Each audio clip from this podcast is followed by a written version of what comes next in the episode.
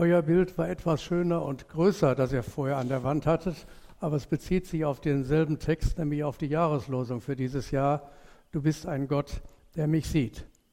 Wir haben in diesem Zusammenhang in unserer Gemeinde in Schwelm eine Predigtreihe gemacht, die bis, äh, äh bis zum Sonntag nach Ostern ging. 14 Themen dazu. Ich hatte die Gelegenheit, zwei Themen dazu zu haben und eins davon habe ich euch heute mitgebracht, nämlich äh, aus Psalm 33, Gott sieht und hilft. Äh, was uns in unserer Predigtreihe aufgefallen ist, ist, äh, dass ja zunächst einmal eine ganze Reihe Einzelpersonen dieses Erlebnis gab. Da fing ja mit Hagar an, die diesen Satz gesagt hat, du bist ein Gott, der mich sieht. Dann haben wir aber auch über Hannah nachgedacht und über Maria, die auch diese Erfahrung gemacht haben, dass Gott sie in besonderer Weise gesehen und ausgesucht und gebraucht hat. Dann haben wir über Nathanael gesprochen, den Jesus unter dem Baum gesehen hat, und Zachäus, der auf dem Baum saß und von Jesus gesehen wurde. Dann gab es aber auch eine ganze Reihe allgemeinerer Gesichtspunkte. Und heute ist auch so ein allgemeiner Gesichtspunkt, Gott sieht und hilft. Ich habe den eigentlichen Predigtext aus bestimmten Gründen heute etwas erweitert. Wir wollen den Text zunächst lesen. Preist den Herrn, ihr Gerechten. Es ist Sache ehrlicher Menschen, den Lobgesang anzustimmen. Singt für ihn ein neues Lied. Greift voller Jubel in die Saiten. Denn das Wort des Herrn ist vollkommen, auf sein Tun ist ganz und gar Verlass. Er sorgt gerne für Recht und Ordnung. Die Güte des Herrn erfüllt die Welt. Der Herr durchkreuzt den Plan der Völker. Er vereitelt die Beschlüsse der Nationen. Aber der Plan des Herrn gilt für immer. Was er in seinem Herzen beschlossen hat, besteht von Generation zu Generation. Glücklich das Volk, dessen Gott der Herr ist. Das Volk, das er als sein Eigentum erwählt hat. Der Herr schaut vom Himmel herab und blickt auf alle Menschenkinder. Von seinem Wohnsitz aus sieht er auf alle, die auf der Erde wohnen. Er hat ihnen den Verstand gegeben, aufmerksam beobachtet er all ihr Tun. Ein König kann den Sieg nicht erzwingen, auch nicht durch das stärkste Heer. Ein Kämpfer kann sich nicht retten, auch nicht durch die größte Kraft. Wer sich auf Schlachtrosse verlässt, wiegt sich in falscher Sicherheit. Durch ihre Schnelligkeit und Kraft übersteht niemand die Schlacht. Seht, der Herr wacht über denen, die ihm mit Ehrfurcht begegnen. Zuversichtlich warten sie auf seine Güte. Er wird ihr Leben aus Todesgefahr erretten und sie in Hungersnot am Leben halten. Ich möchte diesen Text in einigen Abschnitten mit euch durchgehen. Zunächst nochmal die Eingangsverse. Welche Aussagen vermittelt uns der Text? Zunächst einmal das, was wir gerade auch schon gemacht haben, was uns völlig klar ist. Gott verdient Lob. Das ist uns beim Singen im Lobpreis bewusst geworden. Wir haben das beim Abendmahl auch nochmal in besonderer Weise in den Mittelpunkt gestellt. Aber dann ist hier eine interessante, äh, interessante Aussage. Äh, wer darf Gott denn jetzt loben? Es ist eine Sache ehrlicher Menschen, den Lobgesang anzustimmen. Oder die Elberfelder Bibel sagt dazu, den Aufrichtigen geziemt Lobgesang. Das möchte ich mit einer Frage verbinden. Wie haben wir gerade den Lobgesang angestimmt? In welcher Herzenshaltung sind wir hier? Sind wir ehrlich vor unserem Gott? Sind wir aufrichtig in unserem Herzen? Haben wir alles beiseite getan, was uns daran stören könnte, uns wirklich auf Gott auszurichten und ihm mit Ehrfurcht äh, zu begegnen? Eine Frage, die wir uns immer wieder stellen sollten im Alltag, aber auch wenn wir als Gemeinde im Gottesdienst zusammen sind. Gott freut sich über den Lobgesang unserer, äh, aus unseren Herzen, aber er hätte gerne, dass wir wirklich aufrichtig hinter dem stehen, was wir singen und sagen. Ein zweiter Aspekt, warum verdient Gott das Lob? Eine Frage, die sich auch immer wieder neu stellt. Da heißt es in unserem Text hier, das Wort des Herrn ist vollkommen, auf sein Tun ist ganz und gar Verlass. Er sorgt für, gerne für Recht und Ordnung. Die Güte des Herrn erfüllt die Welt.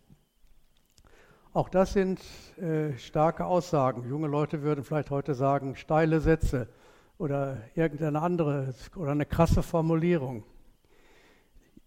die Frage ist, können wir das uneingeschränkt so bekennen?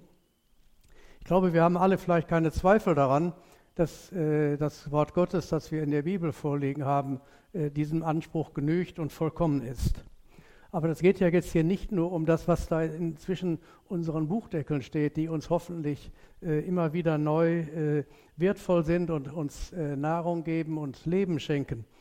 Jetzt geht es ja auch hier um das Tun Gottes. Auf sein Tun ist ganz und gar Verlass. Ich habe im Vorgespräch schon mitgekriegt, äh, dass zumindest äh, Wilfried und Franz das bestätigen können. Wilfried mit seinen Erkrankungen äh, erst die erste Diagnose ist nach Gebet wieder hinfällig gewesen äh, und, und äh, bei der zweiten ist auch noch gut ausgegangen. Bei Franz und seinem Autounfall hätte das ganz anders ausgehen können. Wenn man solche Erlebnisse hat, sagt man, kann man gut bekennen, dass auf Gottes Tun und ganz und gar Verlass ist. Er sorgt gerne für Recht und Ordnung. Da hofft Franz noch drauf, dass die Versicherung das einsieht, wer Recht hat und wer dann, äh, dass sie dann auch entsprechend etwas erstatten. Aber ist es nicht so, dass uns diese Aussagen äh, schon mal Probleme machen, wenn wir an die Ereignisse in dieser Welt denken? Ich komme da nachher noch drauf zurück. Es ist nicht immer leicht zu erkennen, schon in der Situation, in der man lebt, nicht, dass Gottes Tun äh, vollkommen ist, dass er also auf ihn völlig Verlass ist und dass er gerne für Recht und Ordnung sorgt. Oder um es mit dem zweiten, dem letzten Satz der äh, Versteil zusammenzufassen, die Güte des Herrn erfüllt die Welt. Wir haben das in unserem Leben vielfältig erfahren, vor allen Dingen in den dunkelsten Stunden unseres Lebens, dass auf Gottes Güte äh, Verlass ist. Aber wie gesagt, äh, es ist nicht immer einfach, das in jeder Situation so zu erkennen. Und dann kann man sich natürlich die Frage stellen, was bedeutet das für uns? Welche Möglichkeiten, welche Aufgaben haben wir, um wieder überzeugt in das Lob Gottes einstimmen zu können? Müssen wir uns die Güte immer wieder neu ins Bewusstsein rufen, damit unser Lob wirklich aufrichtig kommt? Haben wir Gott genug für die erfahrene Güte gedankt? Und äh, das gehört ja mit, mit dazu, haben wir ihm auch immer wieder unsere Anliegen so gesagt, dass wir sein Handeln dann haben erkennen können. Wir sind in unseren Tagen immer wieder stark herausgefordert. Da heißt es ja in dem zweiten Abschnitt unseres Textes, der Herr durchkreuzt den Plan der Völker. Er vereitelt die Beschlüsse der Nationen. Aber der Plan des Herrn gilt für immer. Was er in seinem Herzen beschlossen hat, besteht von Generation zu Generation. Wo ist die Realität dieser Aussage im Ukraine-Krieg, der uns jetzt 14 Monate schon beschäftigt, von dem wir immer wieder neu erschrecken über die Grausamkeiten, die Menschen sich antun können? Wo ist äh, das Durchkreuzen der Pläne jetzt gerade aktuell im Sudan oder schon seit längerer Zeit im Nahen und Mittleren Osten? Wo ist an diesen Stellen Gottes Handeln? Diese Fragen können unseren Herzen Not machen. Da sagt Gott, äh, oder der, der, Psalmbeter sagt hier, dass der Herr die, den Plan der Völker durchkreuzt, dass er die Beschlüsse vereitelt. Wo ist Gottes ewiger Plan an dieser Stelle? Ich glaube, äh, dass ein Grund für diese Schwierigkeit ist, dass wir äh, immer in zeitlichen Dimensionen denken bei uns muss alles am liebsten jetzt im Jetzt sein, dass wir es erkennen können. Aha, da ist sowas. Äh, Gott denkt anders. Er denkt von Ewigkeit her und auch in die Ewigkeit hinein. Und von daher weiß er, dass er die Ziele, äh, die, seine Ziele in dieser Welt erreicht, auch wenn äh, es zwischendurch immer wieder so aussieht, als ob die Menschen alleine das Sagen hätten. Das ist sicher nicht so. Gottes ewiger Plan besteht und wir dürfen uns darauf verlassen, dass er ihn auch durchführt. Und manches von dem, was wir in unseren Tagen jetzt in der Welt erleben, hat unser Herr ja vorausgesagt für die Zeit, äh, vor, bevor er wiederkommt, dass dann solche Situationen in der Welt sein werden, äh, dass äh, sich einer gegen den anderen erhebt, dass es keine Liebe mehr gibt und all diese Dinge. Trotz all der Fragen, die unsere Herzen vielleicht manchmal auch eng machen wollen, äh, können wir auch den Schlussabschnitt hier noch sehen. Sind wir darüber glücklich, dass wir der, das Volk sind, dessen Gott der Herr ist, der das Volk, das er zum Eigentum erwählt hat? Natürlich ist das zunächst einmal ein Text des Alten Testamentes und an der Stelle bezogen auf das Volk Israel, das wir auch heute bei diesen Aussagen nicht aus dem Auge äh, lassen sollten.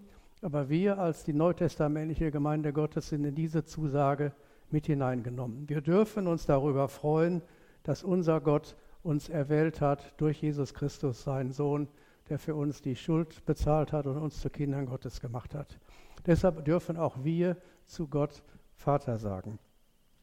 Und wir sind dann hineingenommen in das Volk Gottes, das äh, Gott sich vom, von Anfang an ausgesucht hat und zu dessen Verheißung er weiter steht. Und das sollte uns dazu bringen, dass wir unser Leben voller Hoffnung leben. Da gibt es dunkle Situationen. Wir hatten ein paar Beispiele schon genannt. Es gibt sicher bei euch auch noch andere äh, Menschen, die von schwierigen Situationen betroffen sind. Das darf uns alles die Hoffnung nicht rauben, weil wir wissen, Gott sieht uns und er hat uns nicht vergessen. Das macht ja der nächste Abschnitt hier noch einmal deutlich. Der Herr schaut vom Himmel herab und blickt auf alle Menschenkinder. Von seinem Wohnsitz aus sieht er alle, die auf der Erde wohnen. Das ist für unseren Verstand nicht vorstellbar. Vor einigen Wochen ging die Meldung durch die äh, Presse, dass jetzt acht Milliarden Menschen auf der Welt leben. Ich habe ja schon, äh, die Zahl, die ich heute vor mir habe, ist noch einigermaßen überschaubar, das überfordert mich nicht. Ich habe auch schon damals vor, schon vor Schulklassen mit 44 Kindern gestanden und alle im Blick gehabt. Aber wenn es dann größer wird, dann wird es eine Herausforderung. Und von Gott dürfen wir wissen, dass er alle acht Milliarden im Blick hat. Das zeigt etwas von seiner unvollstreckbaren Größe, das mit unserem menschlichen Verstand in keiner Weise zu erfassen ist. Und das ist noch etwas, äh, was man auch sagen muss, das widerspricht äh, manchen äh, Gottesvorstellungen, die es so unter Menschen gibt.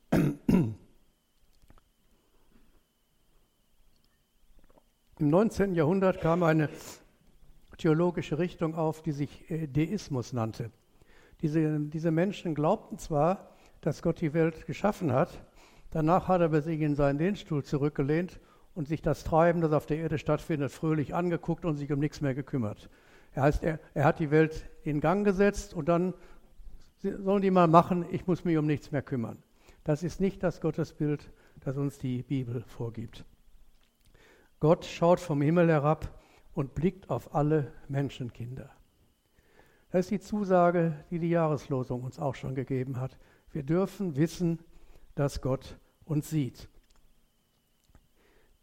Ich möchte das mit wieder in einer weiteren Frage verbinden. Tröstet uns dieses Bewusstsein, dass Gott uns im Blick hat?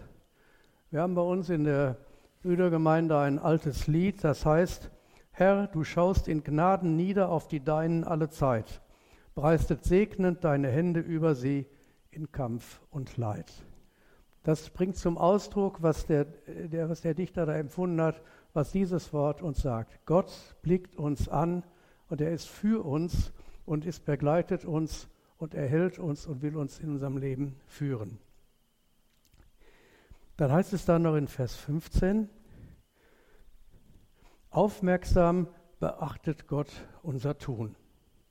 Dazu steht, er hat uns mit Verstand begabt, damit wir einsichtig handeln. Wir haben also alle Voraussetzungen, um ein ordentliches Leben in An- und Abführung zu führen, ein Leben, so wie Gott es sich vorstellt. Und Gott hat uns dabei im Blick. Das führt mich zu einem Gesichtspunkt, den wir in Schwelm in unserer Predigtreihe mehrfach erlebt haben. Es gibt ja zwei Gesichtspunkte dabei, wenn Gott uns sieht und all unser Handeln aufmerksam betrachtet. Auf der einen Seite können wir es verstehen, Gott kontrolliert uns.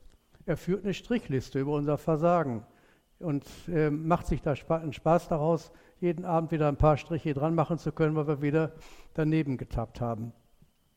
Das, was wir äh, uns äh, äh gar nicht so gar nicht klar machen, äh, äh, wie das in, in, dem Film von George Orwell der große Bruder gemacht hat, der die Gedankenpolizei auch hatte, so könnte man sich vorstellen, ist Gott. Aber so ist er nicht. Äh, man könnte diese, diese Kontrolle vergleichen mit unserem Führungszeugnis, das wir ja äh, haben und manchmal brauchen, je nachdem, wo man sich um eine Stelle bewerben will oder sonst die Dinge, muss man ein polizeiliches Führungszeugnis vorlegen. Oder wenn man dann doch mal was angestellt hat und vor Gericht steht, dann wird das Vorstrafenregister herausgeholt, um zu gucken, aha, da und da und da und da ist der Kerl schon aufgefallen, also muss der diesmal etwas mehr auf die Finger geklopft bekommen. Aber das ist ja nicht Gottes Sicht. Bei Gott würde ich sagen, er sieht uns aufmerksam und achtet auf uns, weil er um uns besorgt ist, weil er uns liebt, weil er das Beste äh, für uns will.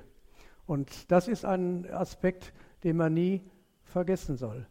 Gottes Blick ruht nicht auf uns, weil er uns kontrollieren und unterdrücken will, sondern weil er uns äh, zu sich hochheben will.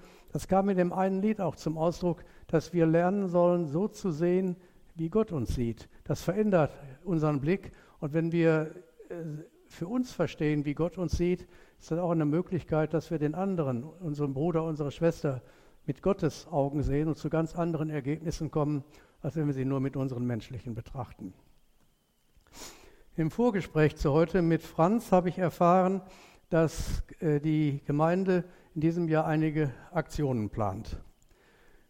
Da ergibt sich unter diesem Aspekt, dass wir Verstand haben und dass Gott unser Tun be äh, be äh, aufmerksam beobachtet, die Frage nach unserer Bereitschaft, in seinem Reich, in seiner Mitgemeinde mitzuarbeiten.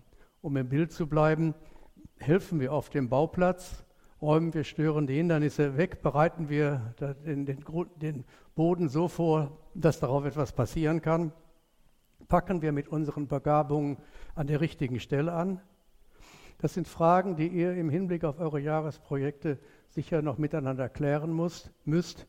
Und da Gott jeden begabt hat, ist auch jeder gefragt, wie kann ich mich mit der Gabe, die ich von Gott bekommen habe, einbringen, damit, das, damit die Projekte der Gemeinde vorangebracht werden können.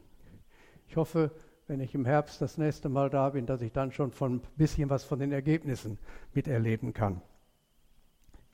Und dann verbindet Gott mit äh, dem, was er tut, wie er uns beobachtet, auch noch ein Ziel. Er will, dass wir auf seinen liebevollen Blick antworten, dass er will, dass wir nach ihm fragen, dass wir uns ihm zuwenden und äh, dass wir eine persönliche Beziehung zu ihm beginnen.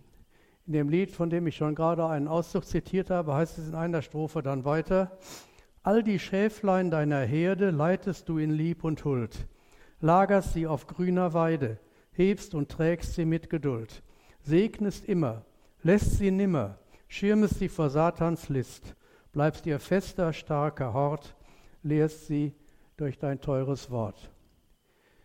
Das ist nicht mehr die Sprache, die wir heute sprechen, aber das, was da als Inhalt drin ist, ist das, was auch uns heute wichtig sein kann. Gott sieht uns liebevoll an. Er will, dass wir bewahrt bleiben, vor allen Dingen, wie es hier in dem Lied dann heißt, dass wir vor Satans List bewahrt bleiben, der immer wieder versucht ist, uns ein Bein zu stellen und einen Keil zwischen, eine Keil zwischen die Beziehung zwischen, von, zwischen Jesus und uns zu treiben. Und damit wir bei ihm bleiben, hat er uns sein Wort gegeben. Wir gucken einen weiteren Abschnitt unseres Textes an. Ein König kann den Sieg nicht erzwingen, auch nicht durch das stärkste Heer. Ein Kämpfer kann sich nicht retten, auch nicht durch die größte Kraft. Wer sich auf Schlachtrosse verlässt, wiegt sich in falscher Sicherheit. Durch ihre Schnelligkeit und Kraft übersteht niemand die Schlacht. Ich hatte das ja vorher schon erwähnt, dass das in unseren Tagen ein besonders aktuelles Problem ist. Die Mächtigen, die Herrschenden verlassen sich auf ihre Waffen. Heute geht es nicht mehr um Schwert und Schlachtross und äh, Pfeile und Bogen und Speer. Die Waffen sind der modernen Zeit angepasst. Aber das begleitet uns ja seit äh, mittlerweile 14 Monaten, dass die äh, Ukraine nach immer neuen Waffen ruft, um den Angriffen widerstehen zu können. Und aus meiner Meinung, nach meiner Meinung tun wir auch gut daran, ihnen die zu geben, um sie zu unterstützen. Aber der Psalmbeter von damals ist ja schon so realistisch und sagt, das ist nicht das Entscheidende, ob man genügend Waffen hat. Entscheidend ist, dass man sich nicht auf eigene Kräfte verlässt, sondern auf Gott blickt. Und das ist ja gerade im äh, im Russland-Ukraine-Krieg äh, eines dieser aus meiner Sicht besonders bedauernswerten äh, Tatsachen, dass da auch die Kirche mitmischt. Die russisch-orthodoxe Kirche unterstützt Putin, weil er zum Ausdruck bringt, er sei auch ein frommer Christ und gehöre zur Kirche. Die ukrainische Kirche hat sich ja dann von der äh, russisch-orthodoxen Kirche getrennt, dass da auch zwei Kirchenführer letztlich gegeneinander stehen. Heute habe ich gehört, hat der Papst in Ungarn auf einer Messe nochmal darauf hingewiesen, dass man doch äh, äh, den Frieden äh, suchen solle.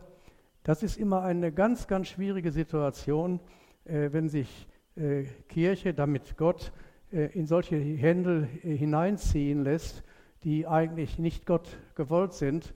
Und äh, ich muss sagen, äh, meine Ungeduld an der Stelle, warum das dann nicht endlich zu anderen Ergebnis, äh, Ergebnissen kommt, wächst eigentlich äh, von Tag zu Tag und es ist ja überhaupt noch menschlich gesprochen kein Ende absehbar. Ich weiß, äh, Dorothee betet jeden Tag, äh, der, wenn wir zusammen stille Zeit machen, dass Gott doch Herrn Putin das Handwerk legen soll. Aber äh, wir wissen eben nicht, wie Gottes Plan an dieser Stelle ist. Wir haben nur am Anfang gesehen, er hat einen und wir dürfen gewiss sein, dass er ihn auch zu seinem Ende bringt. Und äh, das ist etwas, was für mich im Hintergrund immer an der Stelle mitschwingt, äh, dass das alles Zeichen dafür sind, dass das äh, Ende der Welt näher rückt und wir, wie das ja schon Paulus vor 2000 Jahren im Römerbrief formuliert hat, äh, dass die Wiederkunft Jesu näher ist als zu dem Zeitpunkt, als wir zum Glauben kamen. Es wird realistischer, als es vielleicht jemals gewesen ist, aber auch, das ist auch eine menschliche Überlegung.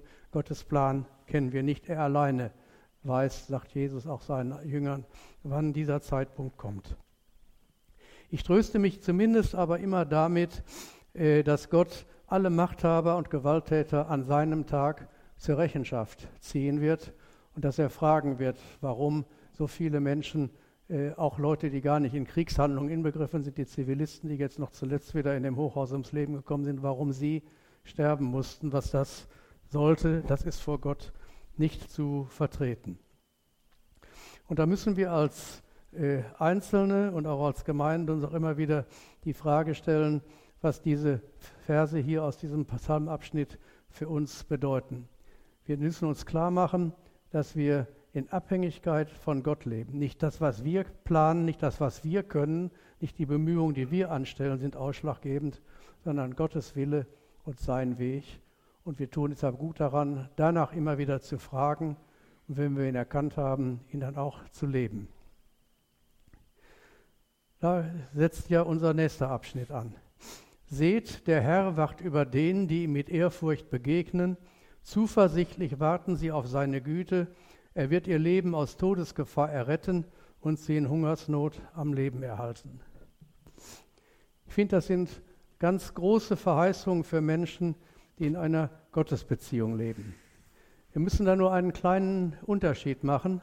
Äh, der Gläubige des Alten Bundes, des Alten Testamentes, sah diese Verheißung oder musste diese Verheißung anders sehen, als wir das tun.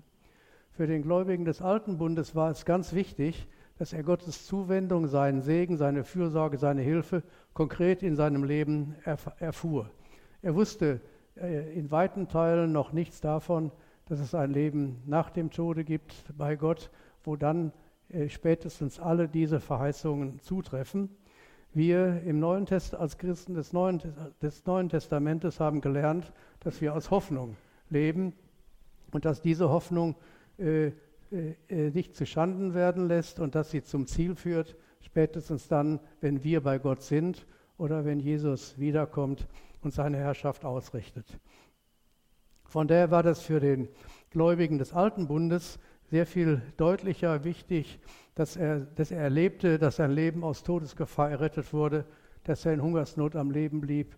Das ist für uns auch eine wertvolle Sache. Frag mal Franz und Gerda, wie toll die das finden, dass sie noch am Leben sind nach bei diesem, schwierigen, bei diesem schweren äh, Verkehrsunfall oder alle, die schwere Krankheiten durchgemacht haben und davon äh, äh, errettet worden sind. Aber es ist nicht immer in jedem Fall Gottes Wille, dass jede Krankheit auf dieser Erde geheilt wird. Äh, und das haben wir, das erfahren auch Gläubige. Aber deshalb haben wir die Hoffnung, die über unser irdisches Leben hinausträgt, ob wir leben oder sterben, wir sind des Herrn. Das ist also eindeutig und das macht uns, kann uns getrost machen. Ein neueres Lied äh, greift das auf. Da heißt es, Herr, wir wissen, dass du lebst, wir sind nicht allein. In der Schule, im Beruf willst du bei uns sein. Bei uns in Schwelm gibt es ein paar mehr Rentner als hier. Da habe ich dann ergänzt, das gilt auch für den Rentnerstatus. Auch bei Rentnern äh, will Gott sein, da dürfen wir ganz gewiss sein. Auf der Straße und im Haus und an jedem Ort wacht dein Auge über uns, du gehst niemals fort. Das singt sich so schön. Möglicherweise habt ihr das hier auch irgendwann äh, schon mal gesungen. Aber wenn man sich das in bestimmten Situationen noch einmal wieder ins Bewusstsein ruft, ist das ein tiefer Trost. Egal, wo wir uns bewegen, wo wir sind, was wir machen, was uns widerfährt, wir sind nicht allein. Gott ist an unserer Seite. Wir wissen gar nicht, in wie vielen Situationen Gott seine schützende Hand über uns gehalten hat, damit uns nichts passiert ist. Aber wir dürfen gewiss sein, dass wir ihm ein Anliegen sind. Jeder einzelne von uns ist Gott ein Anliegen. Und deshalb schickt er seine Engel aus, die als Schutzengel äh, uns begleiten und uns von mancher Situation gerettet haben, die wir haben durchstehen müssen. Jetzt ist die Frage, wie reagieren wir eigentlich auf Gottes fürsorgliches Sehen nach uns? Mit ganzer Seele warten wir auf den Herrn. Er ist unsere Hilfe und unser Schild. Ja, über ihn freuen wir uns von Herzen. Wir vertrauen seinem heiligen Namen. Deine Güte, Herr, soll über uns wachen, genauso wie wir auf dich warten. In diesem Psalmabschnitt gibt es zunächst einmal Erkenntnisse, die wir haben dürfen. Wir haben dürfen die Erkenntnis haben, Gott ist unsere Hilfe und, unsere Schild, und unser Schild. Wir dürfen die Erkenntnis haben, wir vertrauen seinem heiligen Namen in der Hoffnung, dass wir es auch wirklich immer dann tun. Und wir dürfen die Erkenntnis haben, dass Gott mit uns, es mit uns gütig meint, dass wir seine Güte erfahren können. Und was heißt das, wenn wir das so erfahren haben, wenn das etwas ist, was wir mit dem Verstand begreifen können, dann müssen wir, äh, dann dürfen wir darauf antworten mit den Worten des Psalmdichters. Mit ganzer Seele warten wir auf den Herrn. Das ist auf der einen Seite ein Anliegen für jeden Tag. Wir wollen unseren gütigen Gott jeden Tag in unserem Leben erfahren. Das ist aber auch ein Zeichen für die Hoffnung, in der wir leben, dass unser Herr wiederkommt und wir einmal so bei ihm sein werden, dass wir ihn sehen können, wie er ist und dann auf ewig, ohne jedes Problem, ohne jede Not, ohne jene Träne Gemeinschaft mit ihm haben. Das Zweite, was daraus folgen muss, ja, über ihn freuen wir uns von Herzen. Ich habe mich das dann selber auch mal kritisch gefragt. In welchen Situationen freue ich mich von Herzen über Gott? Wenn mir wieder was Gutes widerfahren ist, wenn ich seine Liebe erfahren habe äh, oder in der Gemeinschaft äh, beim Abendmahl äh, oder wenn ich äh, eine gute Predigt gehört habe. Über ihn sich von Herzen zu freuen, ist eigentlich eine beständige Aufgabe für jeden Tag auch wenn es uns mal nicht so gut geht, äh, um das mal im Bild zu sagen, wenn äh, das Wasser bis zur Oberkante Unterlippe steht und man dann den guten Ratschlag bekommt, wem es so geht, der sollte den Kopf nicht hängen lassen, äh, dass wir dann auch da sagen können, ich kann mich darüber freuen, dass auch in dieser Situation ich nicht ohne Gott bin. Das kann uns wirklich auch in mancher Antragsnot, in mancher Alltagssorge bei, mancher, bei manchen unangenehmen Begegnungen im Beruf oder in der Nachbarschaft oder wo äh, äh, Trost sein, dass wir uns darüber freuen dürfen, dass Gott uns kennt, dass er mit uns Gemeinschaft haben will und dass uns das dann Sicherheit verleiht. Und dann ist da noch so eine interessante Formulierung. Deine Güte, Herr, soll über uns wachen, genau so, wie wir auf dich warten. Also soll jetzt Gottes Güte über uns wachen oder was äh, bedeutet das? Mir ist aufgefallen, dass es eine ähnliche Formulierung im Vater unser gibt. Und vergib uns unsere Schuld, wie wir vergeben unseren Schuldnern. Jetzt drehen wir da mal rum. Wenn wir die unseren Schuldnern nicht vergeben, haben wir dann Anspruch darauf, dass Gott uns vergibt? Oder unsere Situation hier, wenn wir auf Gott nicht warten, Wieso können wir dann damit rechnen, dass seine Güte über uns wacht? Das heißt also, die Beziehung, die, wir zwischen, die zwischen Gott und uns besteht, ist eine wechselseitige Beziehung. Da ist nicht nur Gott der Gebende und wir dürfen immer nehmen. Nein, Gott hat auch Erwartungen an uns, dass wir nach ihm fragen, dass wir unseren Blick auf ihn ausrichten, dass das Auswirkungen auf unser Leben hat und dass wir dann seine Güte erfahren können. Ich möchte uns ein Fazit geben. Das Erste, was uns wirklich äh, helfen kann, Gott sieht uns und begleitet unseren Lebensweg aufmerksam. Das gibt uns Zuversicht und Gottvertrauen, weil wir diese Beziehung zu ihm haben. Deshalb dürfen wir getrost unseren Alltag gehen, bis wir am Ziel ankommen. Das Zweite, es kommt nicht auf unsere Kräfte und unser Wollen an. Unsere Kräfte sind begrenzt. Manchmal hängt es vom Lebensalter an, äh, dass man als jüngerer Mensch denkt, man kann noch Bäume ausreißen und äh, alle Möglichkeiten stehen einem offen. Als älterer Mensch hat man gelernt, auch weil man körperlich es nicht mehr leuchten kann, dass die Kräfte begrenzt sind und dass nicht mehr alles geht.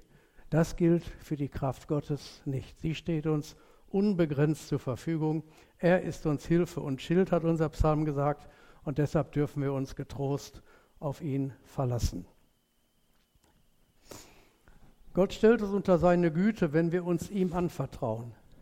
Auch da sind wir, zeigt es wieder, dass wir ein wenig gefordert sind. Wir müssen Gott zutrauen, äh, dass er uns helfen, dass wir seine, unter seiner Güte leben dürfen. Wir wollen, müssen das wollen. Wir müssen uns zu, müssen zu ihm sagen, ja Herr, ich möchte so nah bei dir sein, dass ich deine Güte in unserem, meinem Leben spüren kann.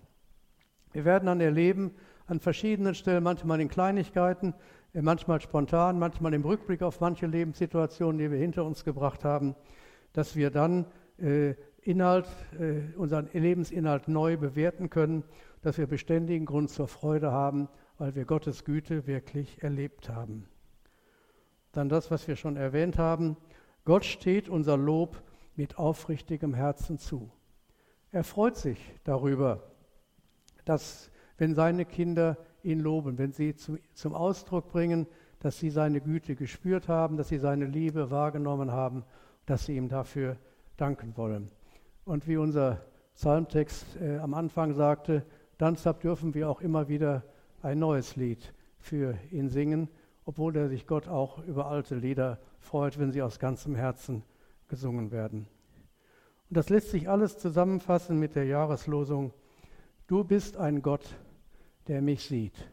Ich hoffe, dass wir das äh, in, nach diesem Jahr für unser Leben nicht mehr vergessen. Wir haben einen Gott, der uns sieht, der uns liebevoll ansieht, der es gut mit uns meint und uns helfen will und uns verheißen hat, uns an sein Ziel zu bringen. Das kann uns wirklich getrost machen. Amen.